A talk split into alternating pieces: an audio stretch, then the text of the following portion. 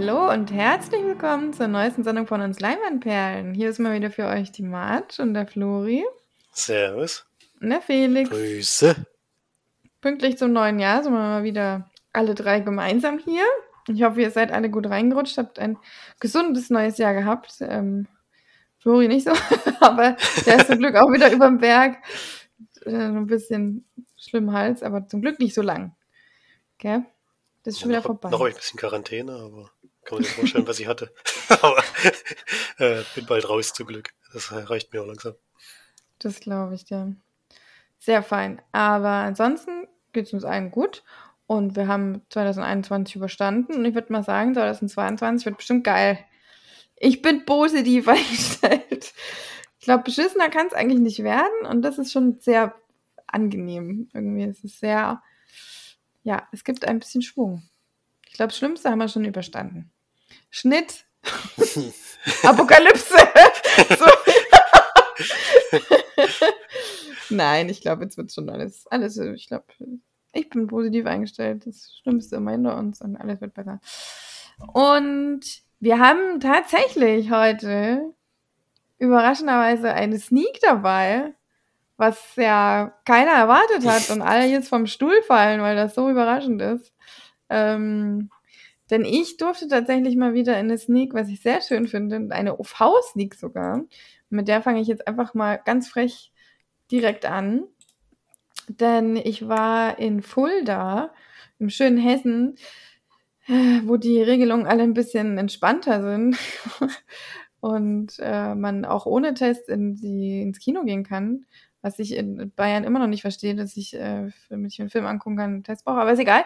Ähm, habe ich tatsächlich das genutzt und bin hingedüst und habe glücklicherweise da an dem Donnerstag mich ins Kino gesetzt, denn es kam King Richard, ein Film, ich glaube, von und mit Will Smith in der Hauptrolle. Und davon habt ihr, hattet ihr davon eigentlich gehört? Schon davor? Ja, ich weiß auf jeden Fall, dass mit, also ich wusste vorher schon, dass es mit Will Smith ist und dass es wohl um Tennis, um die Tennisschwestern geht. Richtig. Also, ähm, was man ja nochmal sagen kann, in Fulda gibt es tatsächlich auch trotz Corona ähm, immer noch Auslosungen. Ähm, ich hatte ein salziges Popcorn bekommen und weil ich wusste, dass Keanu Reeves der Hauptdarsteller von Matrix ist, habe ich noch ein Matrix-Poster bekommen. Die Frage war auch unfassbar schwer, eigentlich nicht zu lösen. Ähm, kann man ja auch mal lobend erwähnen, dass sie da immer noch äh, und tatsächlich auch auf Englisch, als ja OV-Sneak war, haben sie da abgeliefert. Okay.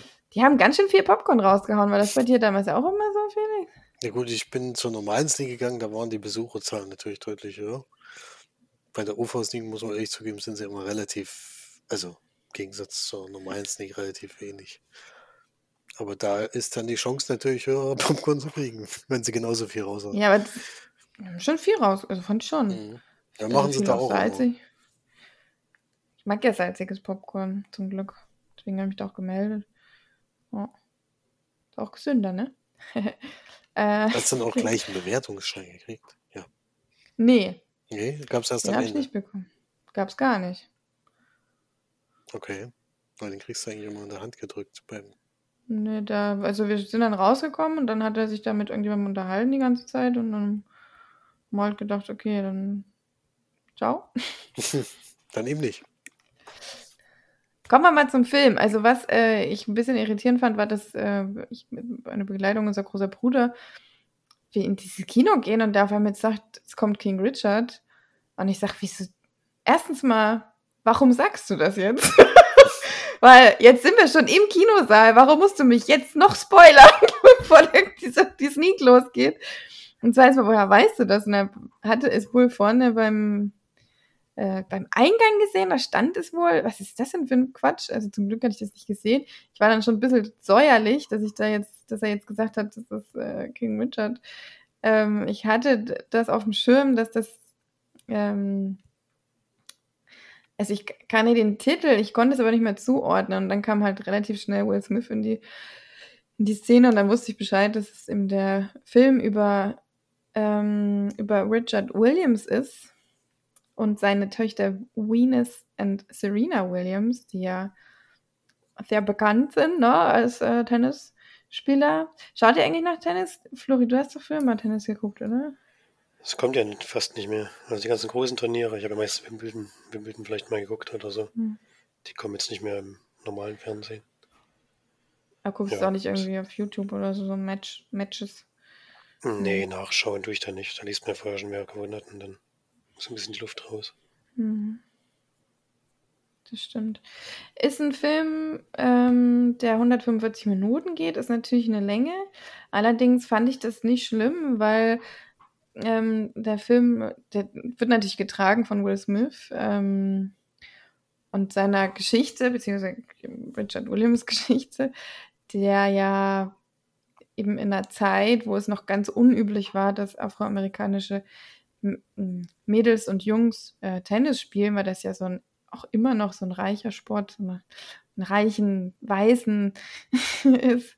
Ähm, und man begleitet eigentlich Richard Williams, wie er versucht, am Anfang Venus und Serena eben kompetente Trainer ähm, zu vermitteln und später dann, wie sich diese ganze Geschichte mit vor allem Venus Williams ähm, entwickelt. Denn was ich nicht wusste, ich kenne nur Serena Williams von den, ähm, ja, so, weil ich, ich, mir ist Sport ja wirklich sowas von komplett egal.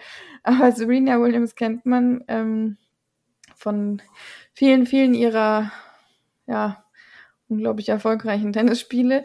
Ähm, Venus Williams war mir jetzt nicht so bekannt. Die ist ja aber vor ihrer kleinen Schwester ja zum Tennisprofi geworden und äh, ist ja auch die erste schwarze oder afroamerikanische Frau gewesen, die äh, den Weltcup oder so, Wimbledon da, oder irgendwas gewonnen hat. Und Serena hat ja, glaube ich, schon, wie oft hatten die schon, schon 54 Mal gewonnen? also, er hat schon ein paar mehrmals gewonnen. Und ähm, mehr geht es tatsächlich um die Entstehung, wie sie überhaupt dazu gekommen sind zum Tennis und äh, die Entstehung der Venus Williams. Und Serena wird zwar auch immer wieder gezeigt und so weiter, aber ähm, ist ein bisschen mehr im Hintergrund. Was ich aber ganz schön fand, weil nämlich die Geschichte von Venus sehr interessant ist, vor allem eben in dieser Trainingsphase. Sie wird da ganz am Anfang ist er da, wie alt ist er denn da? Vielleicht elf oder zwölf und dann ist er irgendwann so ein bisschen im Teenager, so zwei, drei Jahre später hat sie dann nochmal gezeigt und ja, also ich muss wirklich sagen, ich fand den Film überraschend gut. Ich bin ja überhaupt kein Sportfilm, also mich, mich begeistert es überhaupt nicht, aber es ging in dem Film tatsächlich prima wirklich um die Person und um die, um diese äh, sportliche und äh, ja, so Entwicklung von Venus, aber auch von Richard Williams, weil man muss sagen, einiges von ihm ist schon nicht so, äh, na, wie kann man sagen? Man könnte einige Erziehungsmethoden vielleicht anzweifeln, aber was man ihm nicht unterstellen kann, ist, dass er seine Kinder verkauft hat oder, oder für Profit irgendwie versucht hat äh, auszubringen. Das hat er das ganze Gegenteil gemacht. Ihm war auch immer unglaublich wichtig, dass sie ordentlich zur Schule gehen, eine ordentliche Schulbildung haben und so weiter. Und er hat sich aber schon als ja, er ist ja nicht der, der Trainer der, der, der beiden, hat er sich eben doch schon sehr so in diese, wie sie eben bekannt werden sollen und so weiter, dass ich da eben wirklich sehr reingehangen. Man konnte seine Gründe allerdings auch wirklich verstehen. Nur manchmal war es ein bisschen zu hart, sag ich mal, so wie er da rangegangen ist. Ähm, ja fand ich wirklich einen guten Film mit äh, viel auch Spannung drin. Ich fand auch, dass die ähm, wurden ja auch nachgestellt, manche Tennismatches, vor allem am Ende eins, was auch wirklich richtig gut gemacht wurde. Ich habe mich sowieso die ganze Zeit gefragt, ob diese zwei Schauspielerinnen da einfach unfassbar geile Tennisspieler sind oder wie die das animiert haben, dass man überhaupt nicht checkt, dass das nicht echt ist. Also ich fand das schon für euch finde ich schon, ist es wirklich ein Film, den ihr auf jeden Fall mal angucken könnt. Müsst ihr nicht unbedingt im Kino schauen. Dafür ist es jetzt nicht unbedingt gemacht. Ist ja eher ein Biopic. Ähm, und auch, ich würde sagen, eher über Richard Williams und dann später auch noch ein bisschen mehr über Venus Williams. Aber ja, die Geschichte der Entstehung der beiden Tennisschwestern, ja. War schon echt cool gemacht und ähm, in OV fand ich es auch, ja, irgendwie interessant, weil Will Smith wirklich ganz anders spielt. Der, der, ähm, man sieht am Ende, was ich ja auch immer so mag, man sieht am Ende auch ähm, Richard Williams mit seiner Familie in echt und auch, dass einige Szenen, die in dem Film vorkamen, sie wirklich eins zu eins auch nachgespielt haben, wie er äh, da eben auch gezeigt wird und auch die beiden Kinder, was ich sehr, sehr positiv fand. Ähm, und da sieht man schon, dass er ihn wirklich richtig, also schon, schon fast ähm, nachahmt. Also es ist schon sehr, sehr, sehr genau, sag ich mal. Und schon allein dafür ist es irgendwie auch äh, sehenswert. Könnte, also ich finde, der könnte dafür auch einen Oscar bekommen, aber wird er nicht.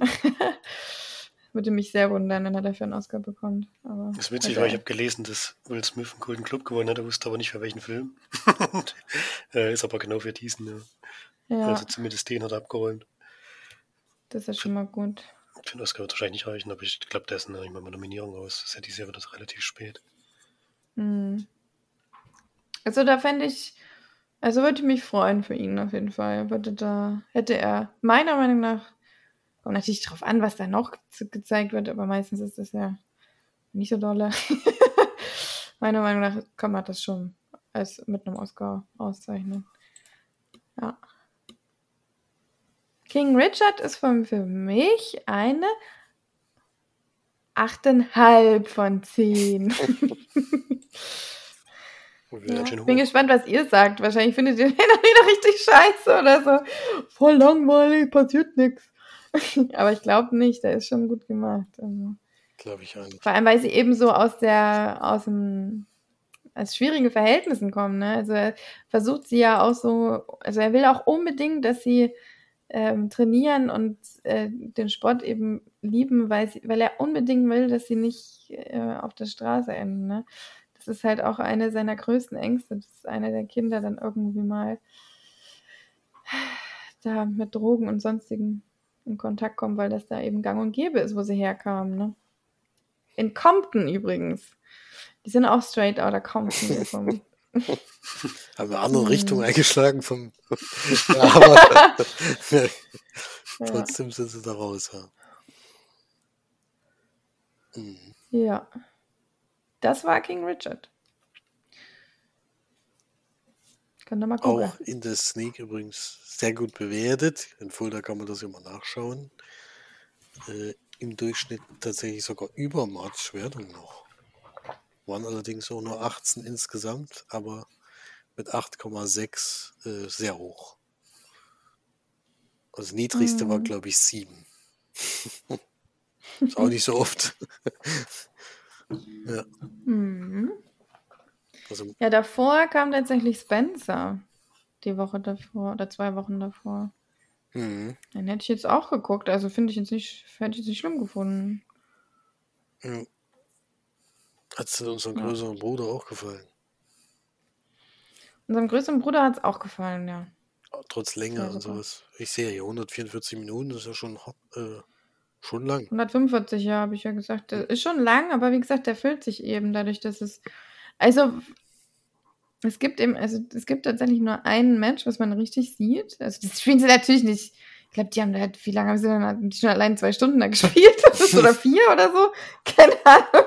Haben sie natürlich nicht eins zu eins nachgespielt, aber es ist, nimmt schon auch einen Teil ein, auf jeden Fall. Aber ja, also es lässt sich gut gucken, auf jeden Fall. Mhm, sehr schön. Werde ich mir auf jeden Fall reinziehen. Ja, dann hatten wir ja eine Hausaufgabe, die keine Hausaufgabe geworden ist. Habe ich, hab ich verhindert. Er hat selbst verhindert. Das muss, äh, muss man ihm ja, schon zugute halten. Ich, ich habe mich vorbewahrt. Vielen Dank dafür auf jeden Fall. Falls es wirklich jetzt so schlimm war, wie du sagst. Hey, mir mir hat es nicht gefallen, das kann ich schon vorwegnehmen. ich weiß nicht. gibt bestimmt Leute, die gefällt der Film, aber für mich war es nichts. Äh, ich hatte Endzeit aufgegeben. Ein deutscher Film, aber von einer schwedischen Regisseurin, glaube ich. Aber ist auch in Deutschland produziert und spielt ja in Deutschland, hatte ich ja schon gesagt, weil ich es aufgegeben hatte. Deswegen hatte ich ihn auch so ein bisschen rausgesucht, dass der zwischen Apolda und Jena spielt. Ne, zwischen Weimar und Jena. Und ich das wusste und wer erst dagegen kommt. Deswegen habe ich gedacht, kann man sich mal rein, reinziehen. Aber man sieht jetzt von Weimar natürlich den Platz, auf dem Schiller und Goethe stehen. Die große Statue und viel mehr sieht man von Weimar nicht. Von Jena sieht man äh, eine Sekunde.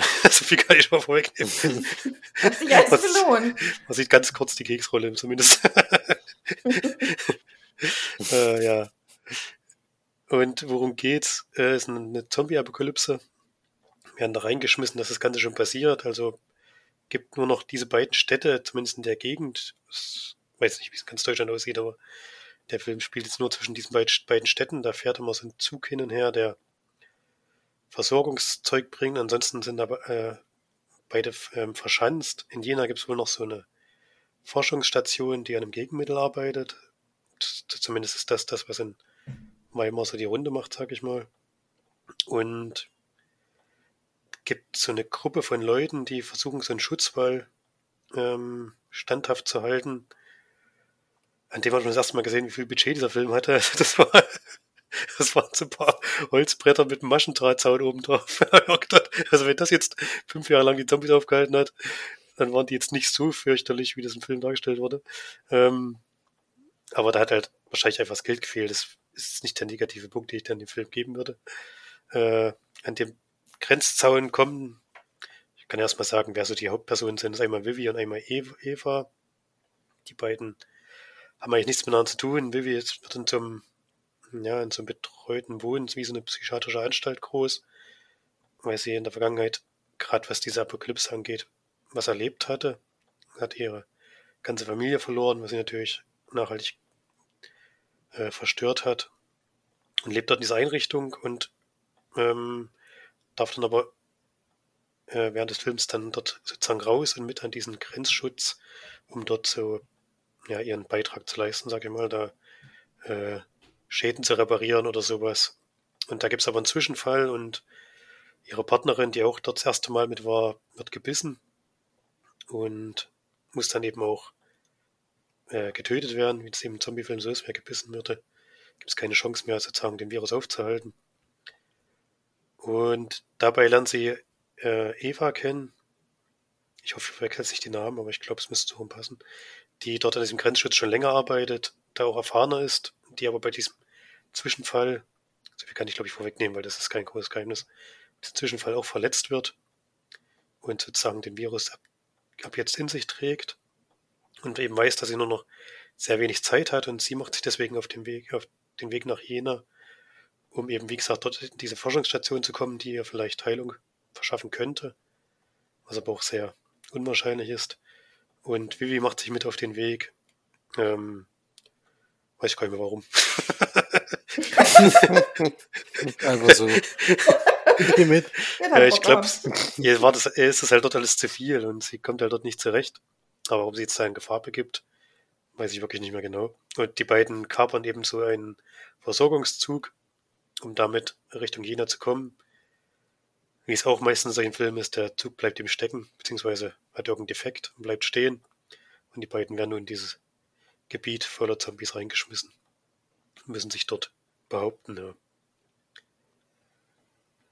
Ich will jetzt mal nicht mehr verraten. Ähm, passiert noch ein bisschen was, aber das macht es jetzt für mich ein bisschen schwierig, den Film zu kritisieren, weil alles, was mir nicht gefallen hat, kommt danach. Aber ich will es auch nicht vorher, vorher vorne wegreifen, weil bis zu der Szene ist es eigentlich noch in Ordnung.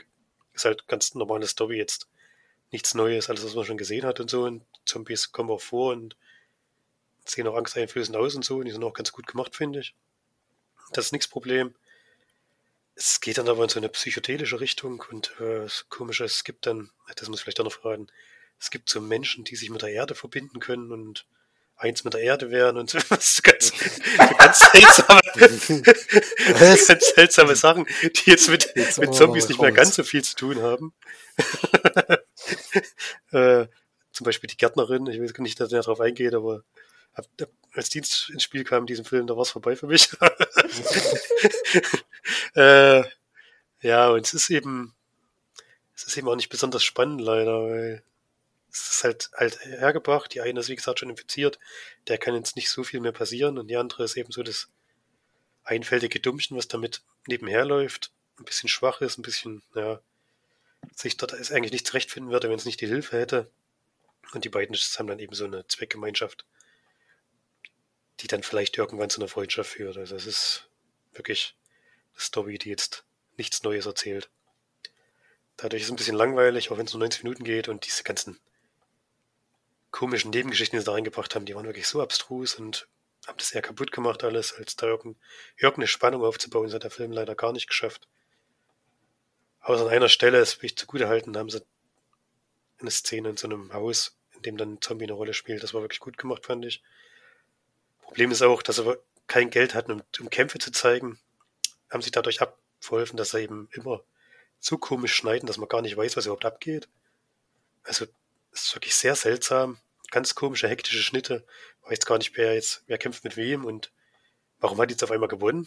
das, das, kommt dann irgendwie nicht mehr so ganz raus, weil eben, sie mussten so, das so machen, dass man nicht hinterherkommt, was da passiert. Da könnten wahrscheinlich keine Choreo für irgendwelche Kämpfe zusammenstellen oder so, weiß ich nicht. Aber es ist wirklich auffällig. Und es gibt gar nicht so viele Kämpfe in dem Film. Also das merkt man halt auch, dass da das Budget gefehlt hat. Das ist ja in Ordnung. Das ist auch nicht mein Kritikpunkt, aber die Geschichte ist eben wirklich alt hergebracht und zieht sich wie so ein Kaugummi und ja, deswegen habe ich euch direkt abgeraten von dem Film. Hab gesagt, es gefällt euch sowieso nicht. ich glaube, jetzt wird es sogar noch weniger Punkte geben als ich. Ich fand, wie gesagt, den Anfang ganz gut. Also ganz okay, sag ich mal. Dann der Kampf in dem Haus war ganz gut gemacht. Und ja, ich mag ja eigentlich so kleine Projekte, die wenig Geld haben, die dann auch versuchen, das irgendwie zu kaschieren. Hat in dem Film jetzt nicht so gut geklappt. Aber kommt dabei drei von zehn Lampenperlen raus. Und da ist schon eine, eine Gnadenperle dabei. also wirklich. Gnadenperle. Muss man wirklich eher abraten von dem Film. Das ist jetzt nichts, was man sich geben muss, auch wenn man Zombie-Filme mag. Bringt nichts Neues und Zombies sind auch eher rar gesät. Beziehungsweise man sieht sie schon, aber wird halt eher weggerannt, als dass mal gekämpft wird. Welcher ist denn euer Lieblings-Zombie-Film?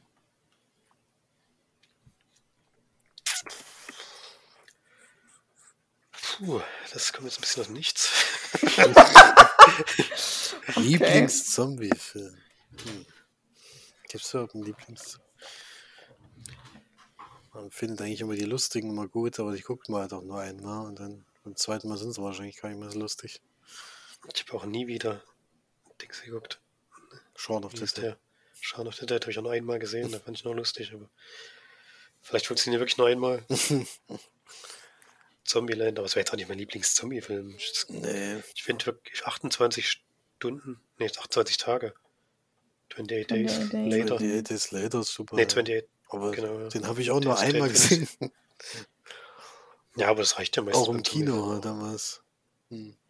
Der ist schon sehr gut. Der erste 18er, den ich im Kino gesehen habe. Hm. War schon alt, ne?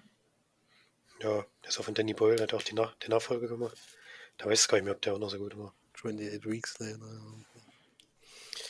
Ja, den fand ich damals auch richtig gut. Also, ich glaube, bei mir wäre es tatsächlich Warm Bodies. ist halt auch wieder eine Komödie, ist schon witzig, dass sie eher, eher Ja, aber den kann ich wirklich öfter gucken und den habe ich auch schon öfter geguckt. Mhm. Also brauchst du lieber romantische Zombies als blutige. Wenn sie lustig sind, ja. Hm. Sonst. Also ich meine, 28 Days Later ist natürlich überragend, aber Bombardis guckst du halt dann doch öfter mal, weil da einfach so ein viel gut Movie. ein viel gut Zombie-Movie. Schon auch interessant. Mhm. Haben wir denn noch was gesehen mhm. mit Zombies? Also ich nicht. Nie? Okay. Du? Hm? Achso, ja, wir. Hätte besser. ja, wir. Darauf wollte ich hinaus. vergessen. Darauf wollte ich hinaus, ja. Wir haben noch einen Zombie-Film gesehen, ja. Der nicht Endzeit hieß, aber äh, auch was in, in der Richtung auf jeden Fall ist. Denn wir haben Resident Evil geguckt, tatsächlich, den neuen Teil. Ja, waren wir im Kino, gell? Da waren wir im Kino, ja. Operation Raccoon City. City. Ja, wurde ja davor beworben mit, dass es die erste echte Videospielverfilmung von Resident Evil ist. Wird sich sehr nah an die Spiele gehalten. Äh, und so endlich die Fans zufriedenstellen, die die ersten sechs Teile einfach alle mindestens überragend fanden. Ähm, und wir springen in Teil 2 eigentlich am Anfang, wo Claire Redfield und Leon S. Kennedy nach Raccoon City kommen und dort bei dir eigentlich ihre eigene Geschichte erleben, um, also was jedenfalls im Spiel, um äh, durch die, aus dieser Stadt vielleicht auch wieder rauszukommen. Äh, ist ein bisschen schwierig zu beschreiben vom, vom äh, Aufbau des Films, weil sie sind einen anderen Weg gegangen als in den Spielen. Also ganz hat es nicht gestimmt. Sie haben einfach Teil 1 und Teil 2 komplett vermischt und daraus einen Film gemacht. Das macht äh, zeitlinientechnisch überhaupt keinen Sinn, leider. Macht es auch ziemlich schwierig, den Film teilweise ernst zu nehmen, weil dann auch Charaktere dann auftauchen, die äh, eigentlich getrennt voneinander eigentlich nur funktionieren. Ähm, ja, das ist sozusagen das, was im zweiten Teil im Spiel das Ziel ist, äh, ist nach einer Minute Film gucken eigentlich schon vorbei, sondern dann trifft es dann ab und dann wird es auf einmal zu Teil 1 und dann äh, schwingt das immer so ein bisschen hin und her. Äh, und so erleben wir eben diesen ersten Teil noch. Also man hat ja Resident Evil eigentlich schon gesehen, den ersten Teil. Der hatte sich ja damals vom Ort des Geschehens und sowas schon ein bisschen ans Spiel gehalten. Es wurde dann noch ein bisschen abstrus gegen Ende. Und hier wird sich zwar an den Schauplätzen abgearbeitet, die es im Spiel gibt, aber ansonsten ist da wenig davon übrig geblieben. Wenn man jetzt da sagt, das wäre eine gute Videospielverfilmung, kann man das leider wieder nur verneinen. Äh, und von Charakteren war es halt auch komische Kasse. Teilweise fand ich die Schauspieler wirklich gut rausgesucht. Teilweise haben sie gar nicht gepasst. Das hat es auch ein bisschen schwierig gemacht. Und ja, ich bin gespannt, ob sich nochmal jemand dran versuchen darf, weil das stellt mich als Resident Evil Liebhaber gar nicht zufrieden, was ich da gesehen habe. Ich habe jetzt gar nicht verstanden, worum geht es denn überhaupt? ja, es geht im Endeffekt, also was, was passiert denn in Raccoon City? Im Endeffekt ist es so, dass die Zombie-Apokalypse ausbricht. Ähm, das, was eigentlich schon passiert ist, äh, in Teil 2 äh, ist da noch nicht passiert, sondern sind alles, das ist aber auch das Komische, sind alle so in so einem Vorstadium zu diesem Zombie, äh, so Zombie-Apokalypse, sind noch nicht ganz, haben sich noch nicht ganz verwandelt. Und eigentlich geht es erstmal darum, herauszufinden, was da überhaupt los ist und dann da rauszukommen. Survival eben. So kann man sagen. Ja, Marge, ja. Marge war ja dabei. Die war ähnlich begeistert. Ich meine, die erste Szene des Films war sehr gelungen, muss ich sagen.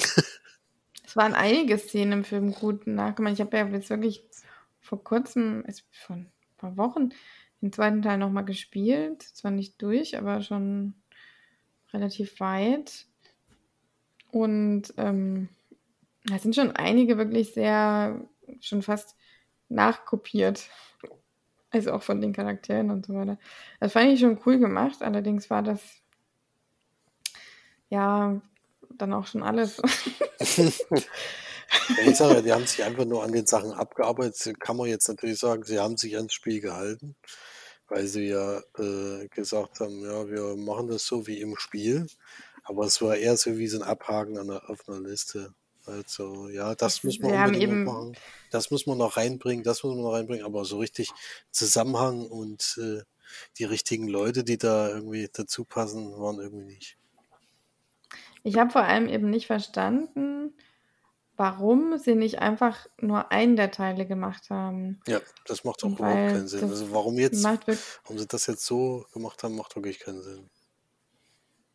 Die hätten einfach, also sie hätten ja zum Beispiel den zweiten Teil, den kann, den kann man wirklich sehr gut verfilmen. Also ich finde sogar eigentlich schon besser als den ersten, weil da bist du halt so reingeworfen, bist du, musst halt dahin, obwohl das auch nicht so 100% Sinn macht, dass Leon dahin fährt oder das so durchzieht, außer dass er es als eine Pflicht es sieht, aber wenn man dahin kommt und das dann sieht, dann wäre ich jetzt nicht weitergefahren, muss ich ehrlich sagen. Aber gut, das ist in dem Spiel ja schon etwas zweifelhaft. Und äh, dass sie das aber so von den Geschichten der einzelnen Personen auch so unglaublich abgeändert haben, finde ich völlig sinnfrei und Das ärgert halt die Leute ärgert, dann auch. Mm. Und das äh, hätte man vermeiden können.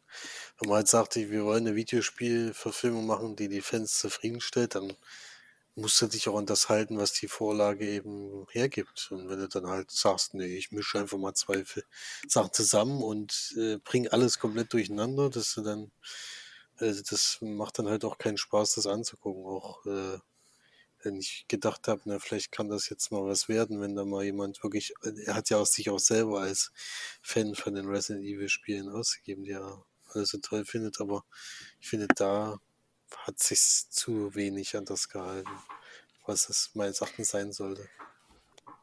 Vielleicht ist es auch irgendwie einfach so, dass Regisseure dann sagen, nee, da muss jetzt mein Ding noch rein. Ich brauche da jetzt mein, das muss jetzt ein bisschen anders sein als sonst und sonst ist es ja nur äh, voll langweilig oder so. Aber das ist halt, ich meine, es ist mir bei Harry Potter jetzt auch nochmal aufgefallen. Ich habe nochmal alle, über letztes Jahr alle Bücher gelesen auf Englisch, also fertig gelesen. Jetzt habe ich nochmal alle Filme geguckt und da denke ich mir schon auch manchmal, hm, Warum habt ihr das jetzt in der Handlung abgeändert und warum muss macht vor allem das überhaupt so keinen sein? Sinn. Nee, es macht keinen Sinn. Du sitzt macht einfach nur da davor und denkst, äh, warum ändert man das an Ja. der Stelle, äh, anstatt das zu machen, was die Vorlage ist? Es macht äh, auch gestaltungstechnisch jetzt nicht irgendwie Sinn, dass du sagst, das haben sie deswegen gemacht, es macht einfach keinen Sinn. Nee. Ja, es ist, und es ärgert einen halt so ein Sind bisschen. dann, sind dann halt auch so Dinge, also ich bin jetzt nicht bei Harry Potter, aber bei Harry Potter beispielsweise, ähm, im, ja, in einem Teil wird dann jemand umgebracht und dann wird der Zauber, der seit Buch 1 schon als grüner Lichtblitz bezeichnet wird, ist er auf einmal blau. Und das, da bin ich fast ausgerastet. da habe ich nur gedacht, was wollt ihr denn jetzt, ihr dummen Arschgeigen, in den Teilen davor war es auch grün. Warum machst du das jetzt blau, du dummer Vollidiot? so. Das sind dann so Sachen, die du halt in Resident Evil dann auch entdeckst und sagst, warum trifft jetzt ähm, die Dings hier auf ihren Bruder Nach einer Minute und nach einer Minute? warum so, alle bei der oh, Polizei auf einmal? Warum, ja, warum sind das alles irgendwelche Vollidioten, alles die da keinen normalen Satz rausbringen? Leon S. So, Kennedy ist so blöd, da kann er nicht mal alleine aufstehen. der, der kann überhaupt nicht. Der ist im zweiten Teil der übelste, mega cranke Typ und der alles kann. Und da im Film, du wirst ihn eigentlich nur die ganze Zeit überfahren eigentlich. So. Und dann denkst du dir echt, warum macht ihr das? Warum?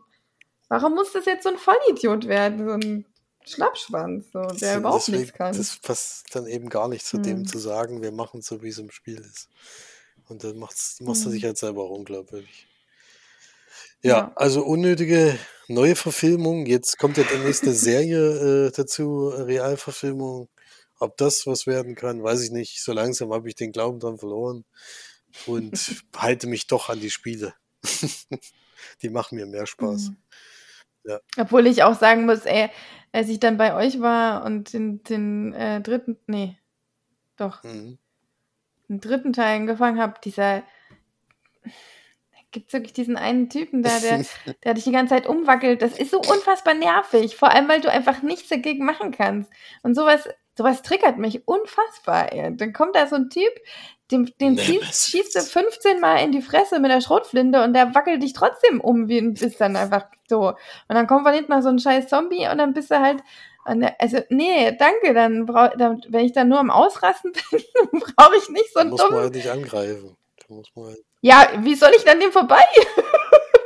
Das musst du nicht angreifen. Der kommt jedes Mal um die Ecke gerannt und wackelt mich erstmal ordentlich um. So, was soll ich da machen?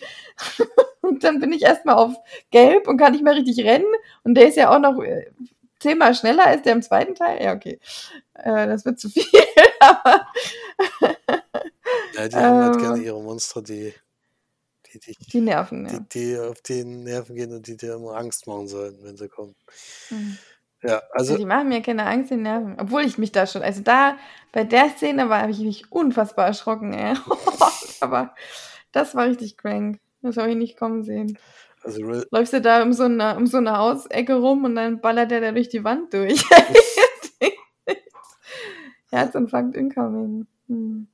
auf jeden Fall ist Resident Evil Welcome to Raccoon City keine Empfehlung. Da kommt er auch nicht drin vor. Auch nicht Mr. X aus Teil 2. Äh, Das kann man schon mal sagen. Aber ja, rettet den Film leider nicht äh, in irgendeiner Form. Ganz schön abgeschweift gerade. Aber macht ja nichts. Das ist okay. Das ist Das ist rein zur okay. Herzensangelegenheit. Da schweift man schon mal ab. Das stimmt. Aber Dass man Avada Kedavra in Blau machen muss, verstehe ich. Aber gut, ähm, ich würde mal sagen, ich mache weiter mit meinem gesehenen Film auf Disney Plus, ähm, den ihr euch auch gerne alle anschauen könnt. Nämlich Nomadland, den Film mit Frances McDormand, was ja eine Semi-Doku ist. Ich weiß gar nicht, wie ähm, man sowas nennt. Über ähm, Frances McDormand, die da eine Frau ähm, spielt, die von sich, also die verwitwet ist sozusagen und sich dazu entscheidet, ähm, ein Nomadenleben zu führen. Das heißt, sich ein, das ist ja eigentlich ein Van gewesen, ne? So ein, so ein Van, den sie sich umgebaut hat oder den sie gekauft hat und sich gemütlich gemacht hat der schon umgebaut war. Und dann eben durch äh, Amerika zieht, durch die Weiten Amerikas, um da dann zu leben und äh, eben ohne, ja, ohne Halt irgendwo zu verbleiben. Und man, sie trifft dann eben während ihrer Reise immer mal auf äh, viele, viele Charaktere, unter anderem aber äh, David Straighthairn, der ähm, natürlich auch als Schauspieler engagiert ist. Frances McDormand ist ja auch Schauspielerin.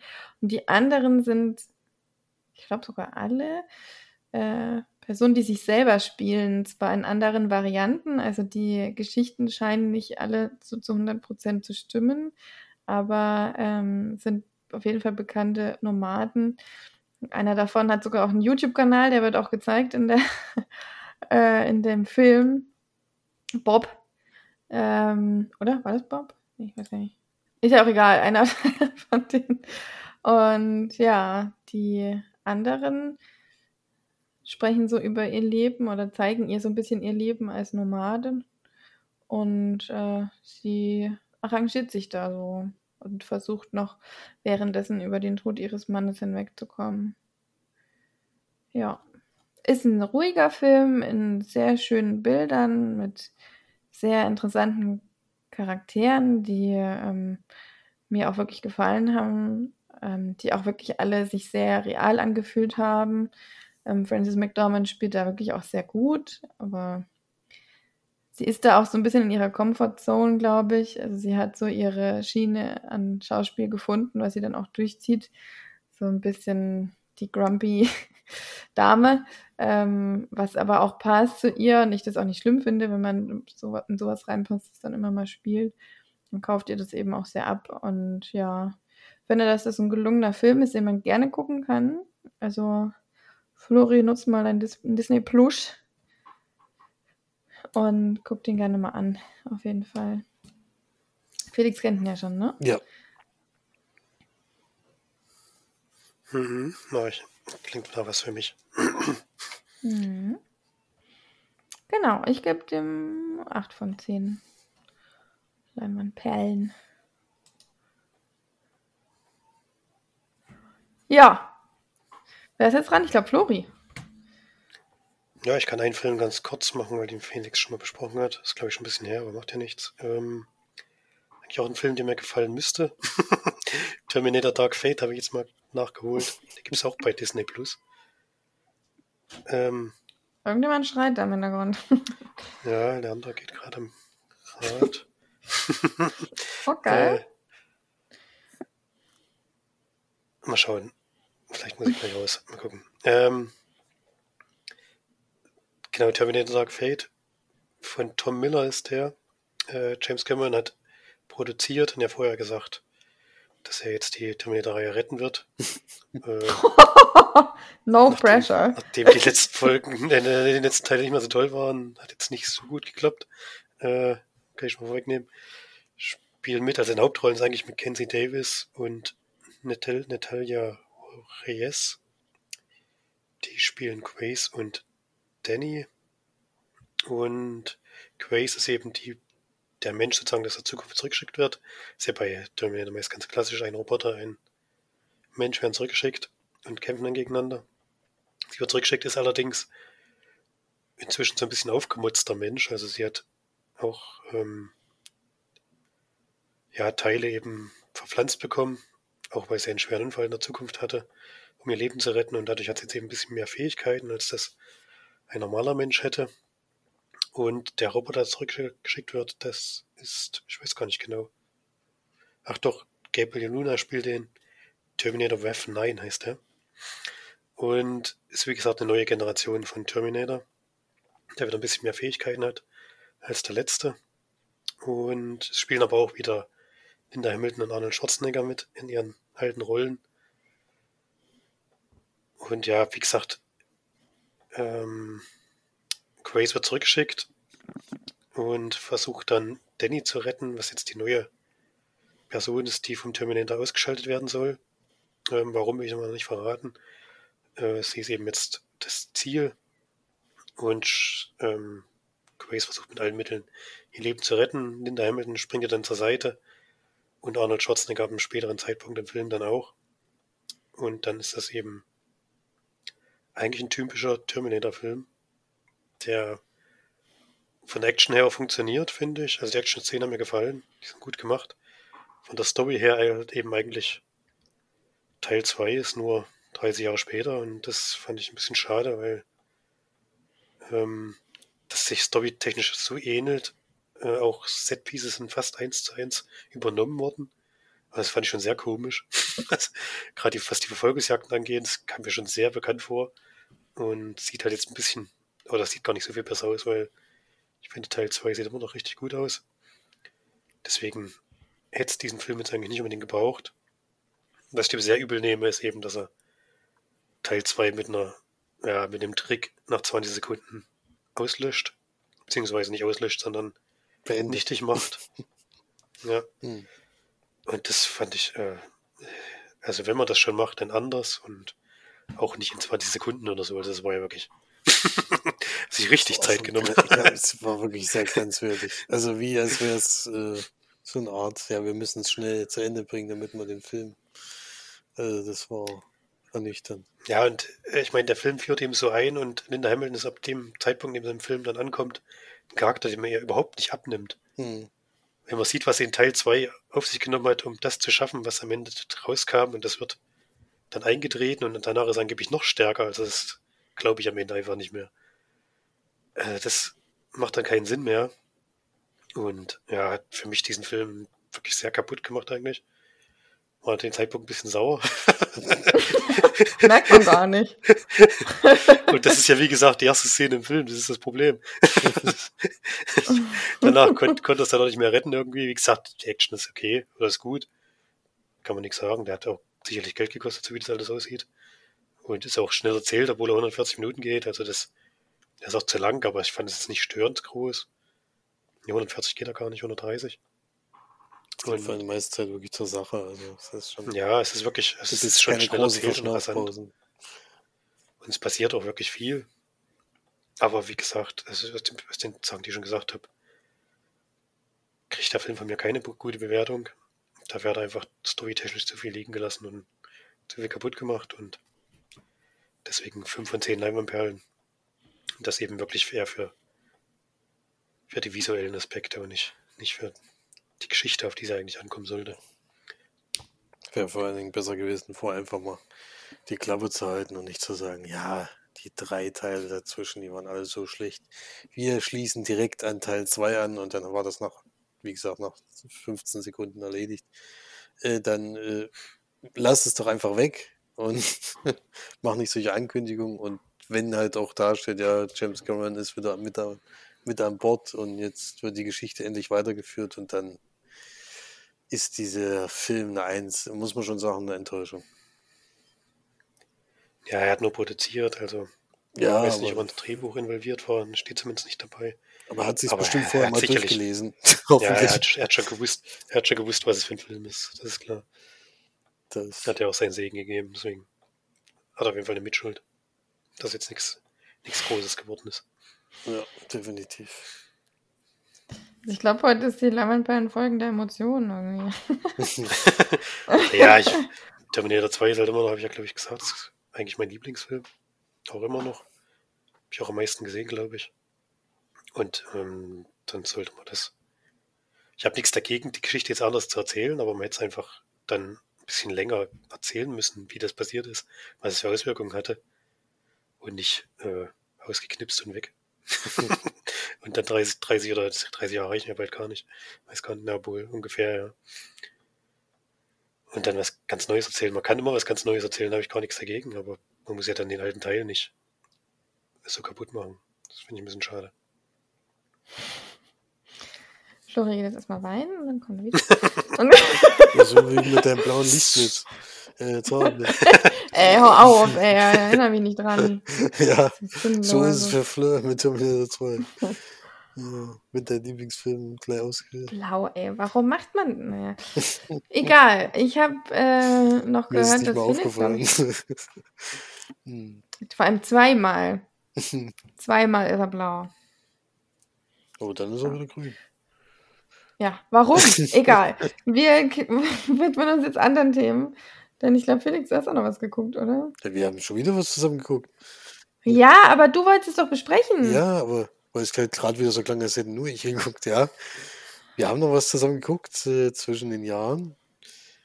Äh, Promising Young Woman haben wir gesehen mit äh, von Emerald Fennell mit Cap Nicolas Flamel? nee, ohne L und, und nicht mit das A. ist schon, das ist schon auch mega Insider jetzt. Carrie Mulligan in der Hauptrolle. Ähm, und es gibt dann noch ein paar bekannte Gesichter, die man unterwegs noch trifft, obwohl die gar nicht so große Rollen hatten im Endeffekt. Und es geht Schmidti! Schmidti, Schmidt, Schmidti ist dabei! der, der, ist, Das ist bestimmt einer von den bösen Männern, oder? der ist vor allem wirklich nur kurz dabei, ja. Naja, aber länger als andere. Ja, stimmt, stimmt. Es geht um eine junge Dame, die ähm, also Beginn des Films erstmal äh, irgendwelche Bars oder irgendwelche Feierlichkeiten, Partys besucht und sich dort als betrunken ausgibt und sozusagen als leicht zu haben. Und dann aber in der Wohnung des jeweiligen ähm, sozusagen aufwacht, also in Anführungsstrichen aufwacht, sie ist natürlich die ganze Zeit schon fit, aber dann eben wieder im Normalzustand ist und dann die Männer vor die Frage stellt, warum sie eben so vorgehen, warum sie das so ausnutzen und äh, was, was sie eigentlich denken, was sie den Frauen damit antun. Ja, stellt sie eigentlich immer zur Rede, das kriegt man aber gar nicht so richtig zu sehen. So im ersten Moment denkt man echt, die geht da ein bisschen anderes vor, als nur zu reden oder sowas. Das kommt erst ein bisschen später sozusagen. Und so lernen wir die Dame kennen und eigentlich sehen wir in dem Film, warum sie das macht und vor allen Dingen, warum sie so geworden ist im Endeffekt und was sie vor allen Dingen noch vorhat. Denn es gibt ein traumatisch Erleben, traumatisches Erlebnis in der Vergangenheit, äh, was ihr sehr, sehr zu schaffen macht. Schon. Und es ist nicht vor kurzem gewesen, es ist schon länger her.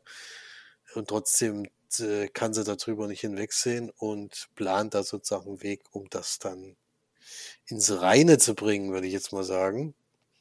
Und gleichzeitig entsteht aber auch noch, äh, gibt's, also sie ist schon sehr frustriert, vor allen Dingen mit Männern überhaupt. Und es gibt dann tatsächlich einen, den sie kennenlernt, wo es vielleicht ein bisschen anders läuft. Ja. Und Der ist übrigens Bo Burnham, äh, über den ich ja hier im Podcast auch schon gesprochen habe, mit seinem äh, Special Insight. Deswegen bin ich sehr überrascht, dass er da ist, der ungefähr drei Meter groß ist, auf dem Film zu sehen ist. Ähm, und der in dem Film auch wieder sehr lustig ist.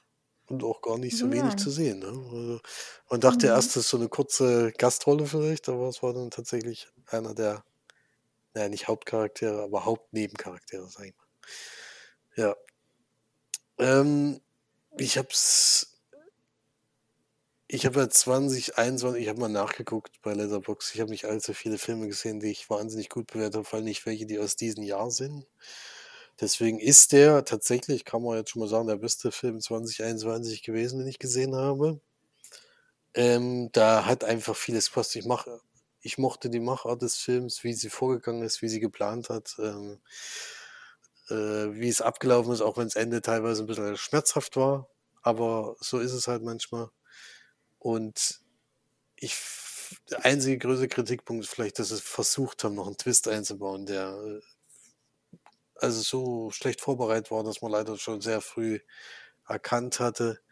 Aber ansonsten fand ich den auch musikalisch, die Musik war super eingesetzt und überhaupt die Szenen, wie die gedreht waren und wie die, wie die vorgeht, die Dame und all sowas. Ja, also ist Hast du tatsächlich, die wirklich als Dame bezeichnet? äh, ist ja trotzdem noch eine junge. Dame, äh, aber ja, äh, ist schon Nicht sehr damenhaft. Brom, wir eine, eine. Young Woman eben. Young Woman ist er. Und hat mir sehr gut gefallen, muss ich ganz ehrlich sagen. Also tatsächlich beste Film und, äh, und ich würde auf jeden Fall empfehlen, noch zu gucken. Ähm, tatsächlich, aber es war nicht so die Riesenkunst auf Platz 1 letztes Jahr bei mir zu landen.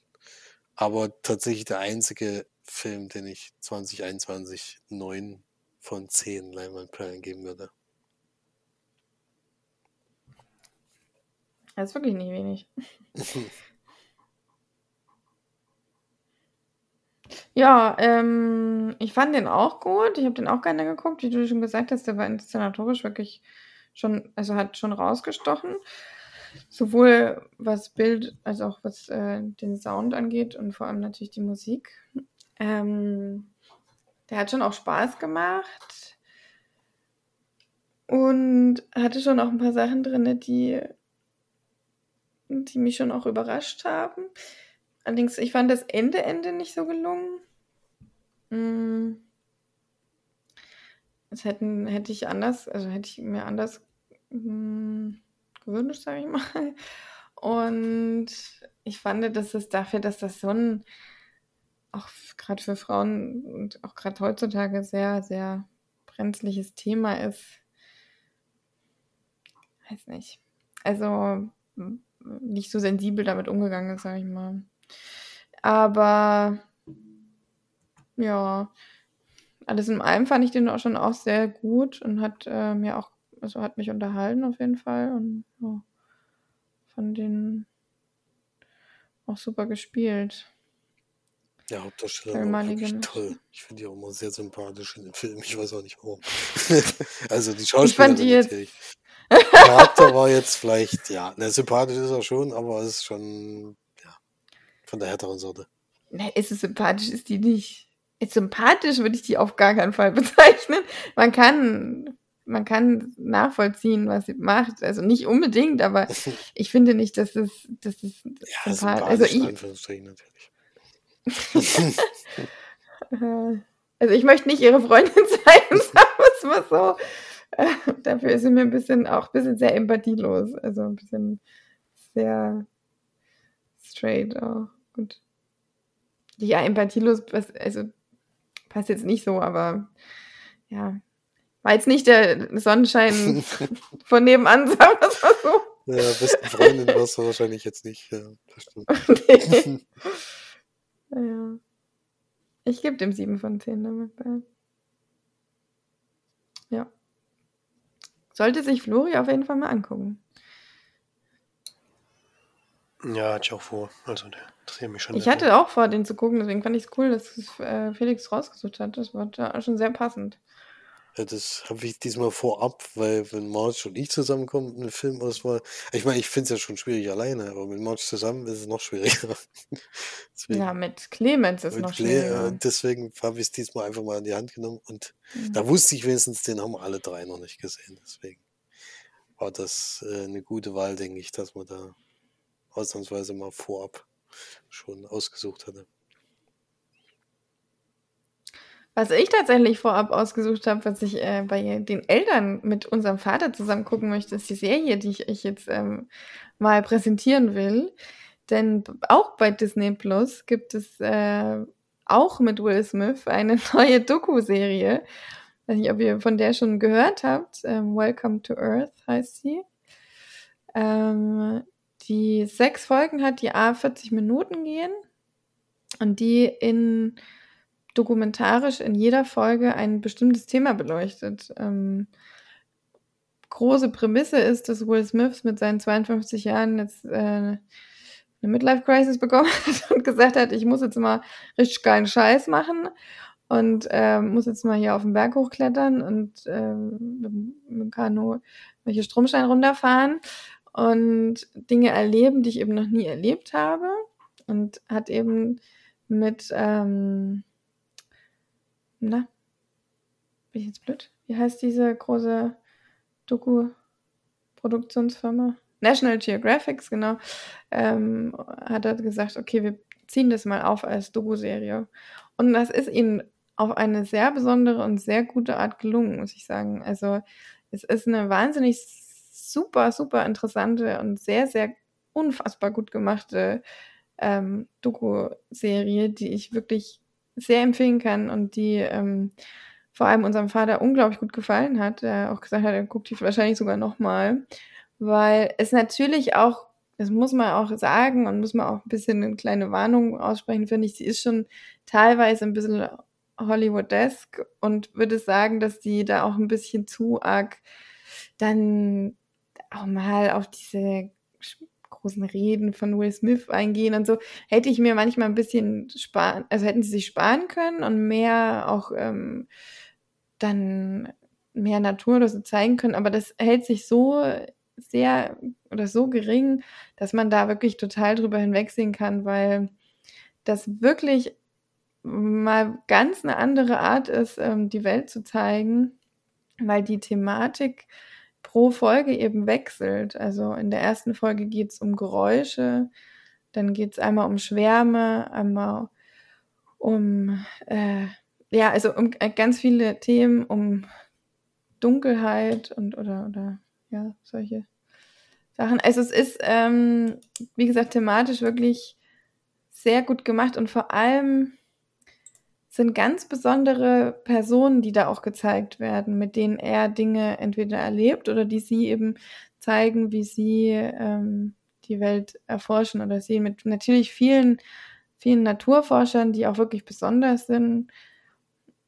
Ähm, und ja, also ich würde die euch wirklich empfehlen. Das ist, das sind sechs Folgen, 40 Minuten bei meinen, oder bei unseren Eltern, bei meinen Eltern, bei unseren Eltern zu Hause ist noch der, der, große Vorteil, dass sie so einen unglaublich schönen Fernseher haben und dass es da natürlich nochmal viel krasser wirkt. Ich hatte die erste Folge eben hier geschaut und habe gleich gedacht, oh, das muss ich mit unserem Vater gucken und äh, habe die dann auch nicht mehr weitergeschaut, habe dann quasi die erste doppelt geguckt und fand die schon so, also auch beim zweiten Mal gucken, immer noch so gut gemacht, dass ich äh, schon ein gutes Gefühl hatte und sich auch bestätigt hat.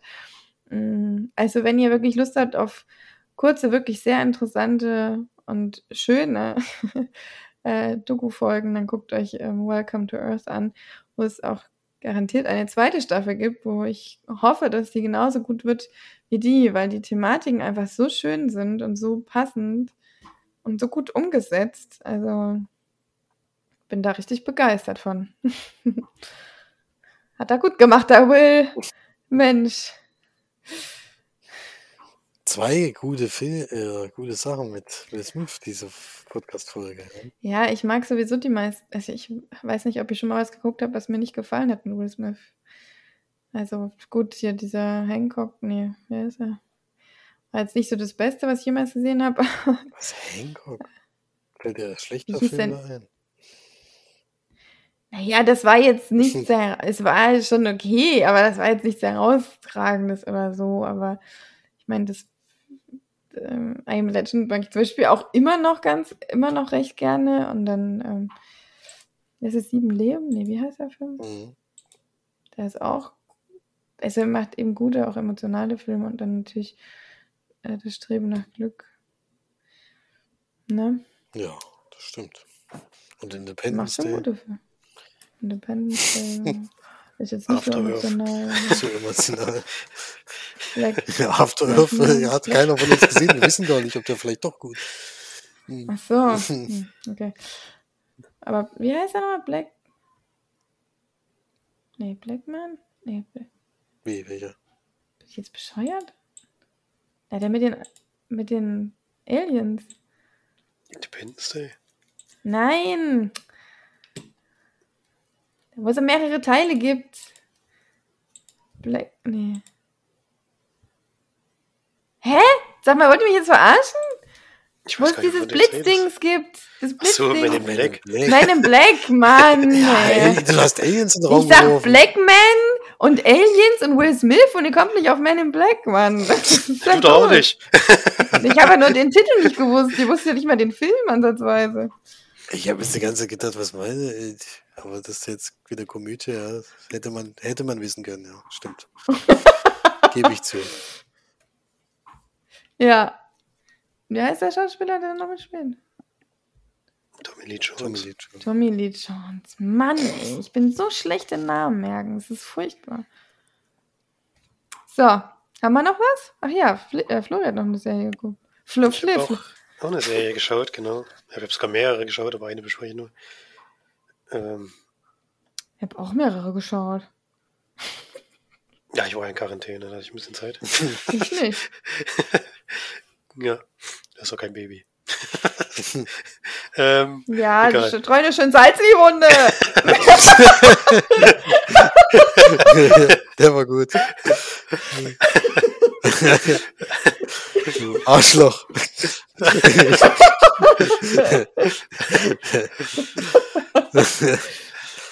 ah, okay. oh je, äh, läuft. Äh, ich war auch bei Disney Plus, genau. Und wir haben uns Dope Sick angeschaut. Ähm, eine Serie vom letzten Jahr. Auch mit äh, guter Besetzung. Michael Keaton ist dabei. Will Poulter, Michael Stuhlbarg, Peter Sarsgaard. Also wirklich viele bekannte Gesichter. Und es geht um die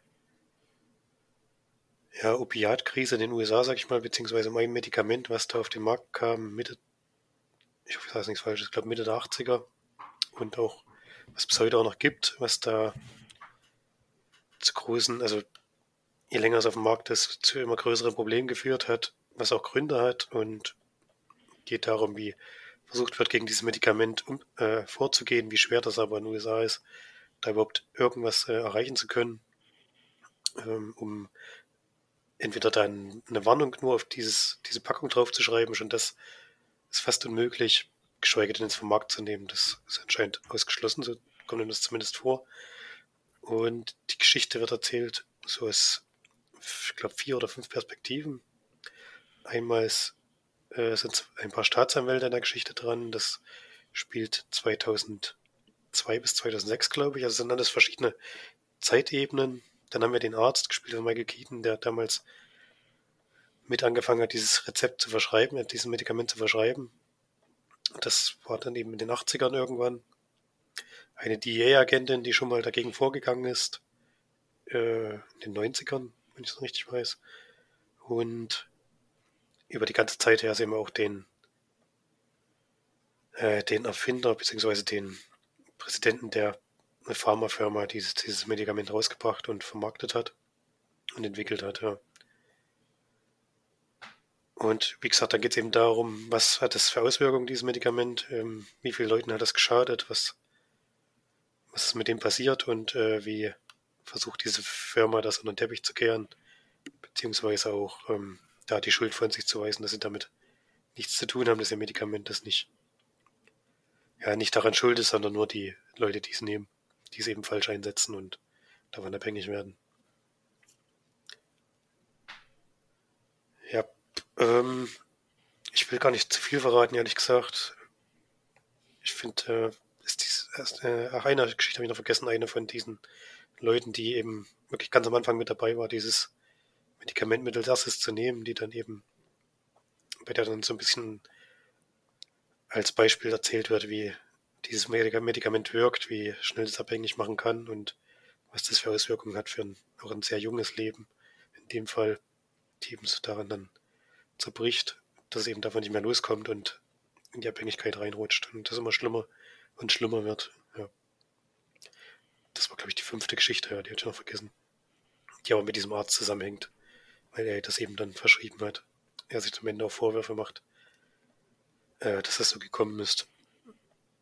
Ja, so eine Aufklärungsgeschichte würde ich es mal nennen. Ich weiß gar nicht genau, wie man es einsortieren kann, die auch mit vor Gericht spielt. Es wird versucht, eben, wie gesagt, gegen das Medikament vorzugehen, aufzudecken, mit welchen Mitteln die arbeiten. Ich will das gar nicht alles vorne wegnehmen, aber das ist schon manchmal haarsträubend, was die sich da ausdenken und wie, wie sie schaffen, das zu vermarkten und auch den Ärzten erstmal einen Mann zu bringen und dann, wenn es erstmal im Umlauf ist, auch zu erreichen, dass das nicht widerrufen wird, was sie alles für einen Schwachsinn erzählt haben. Man kann es irgendwie nicht anders sagen. Und wie das eben in Amerika ja eben so eine Lobbyarbeit gibt von solchen Unternehmen, die überall Geld reinschießen und dadurch sich freikaufen, äh, so dass es eben keine Konsequenzen gibt für das, was sie tun. Und das zeigt die Serie leider wieder sehr, sehr deutlich und auch bis zum Ende wirklich sehr hart und sehr, ja, es gibt jetzt nicht den ganz großen Payoff, das kann ich vielleicht vorwegnehmen. Es gibt, es passiert zwar was, aber jetzt vielleicht nicht das, was, was man sich erhoffen würde oder so. Und das erzählt eben die Serie auch. Man weiß dann auch am Ende, warum da nichts passiert. Also es konnte einfach nichts passieren, weil die Gelder in die richtigen Richtungen fließen und einfach dann darüber hinweggesehen wird, was, was für Schaden sowas verursacht. Und das, da geht es wirklich nicht um tausend Menschen, sondern da geht es eben um Millionen Menschen. Das ist dann schon heftig, wenn man das sieht. also, äh, ja, immer schon ganz froh, dass, also das ist vielleicht, das muss ich verraten, sie versuchen, die Pharmafirma versucht, das Medikament nach Deutschland zu bringen und da sieht man halt, dass in Deutschland ein bisschen andere, ja, ein bisschen mehr braucht, um so ein äh, Medikament ähm, auf die Liste zu kriegen und das funktioniert nicht so leicht, wie sie es erhofft hatten, so, so weit kann ich schon mal vorwegnehmen. Und das war ich ganz froh, dass es hier jetzt nicht so leicht geht. dass, dass man da so ein bisschen für sowas geschützt wird. Vielleicht wahrscheinlich nicht zu 100 Prozent, aber doch in großem Maße, denke ich, dass man vielleicht für sowas gewahr wird, dass einem das nicht unbedingt passieren muss, was da abgeht. Und ja, wie gesagt, es ist im, Prinzip ein Film über eine Droge, die nicht als Droge bezeichnet wird, sondern als Medikament. Und ist wirklich sehr, sehr gut gemacht. Also kann ich sehr weiterempfehlen. Hat acht Folgen. Also ist auch abgeschlossen. Ich glaube, da kommt nichts mehr. Und ist ein bisschen abrupt zu Ende, find, fand ich, aber es hat dann im Endeffekt auch gepasst. Ich habe schon gesagt, warum. Und deswegen wirklich eine große Empfehlung für Leute, die sowas, so Aufklärungsgeschichten, die sowas interessiert und die die Hintergründe wissen wollen. Das wird auf jeden Fall sehr auch ins Detail gegangen und sehr, sehr gut nacherzählt, denke ich. Ja, hat uns auf jeden Fall sehr gut gefallen. Hm. Habe ich schon einiges von gehört, einiges Positives. Ja. Aber es klingt sehr deprimierend. Ähm, es ist auch, ja, es ist auch deprimierend, man kann es nicht anders sagen. es, gibt, es gibt immer wieder Lichtblicke, aber die werden halt wieder eingerissen und äh, ja, es ist schon deprimierend. Na klar, ich meine, wie gesagt, es, läuft jetzt nicht so auf das Happy End hinaus, was man sich vielleicht wünschen würde. Das auf jeden Fall nicht. Hm. Na gut. Jo, haben wir noch was oder reicht für heute? das reicht. Sind wir durch. Das reicht. Sehr schön. Da haben wir ja einiges zu bieten gehabt äh, im neuen Jahr. Da würde ich sagen, bleibt schön gesund. Geht trotzdem ins Kino, auch wenn es 2G Plus ist. Macht's einfach. Ähm, oder lasst euch boostern. In Bayern gilt das ja jetzt ab sofort. Haha. Kannst du direkt ins Kino am nächsten Tag. Und dann hören wir uns nächste Woche auf jeden Fall wieder. Und vielleicht haben wir ja ein paar Filmchen wieder dabei. ich glaube schon. Bis dahin. Tschüss. Tschüss. Tschüss.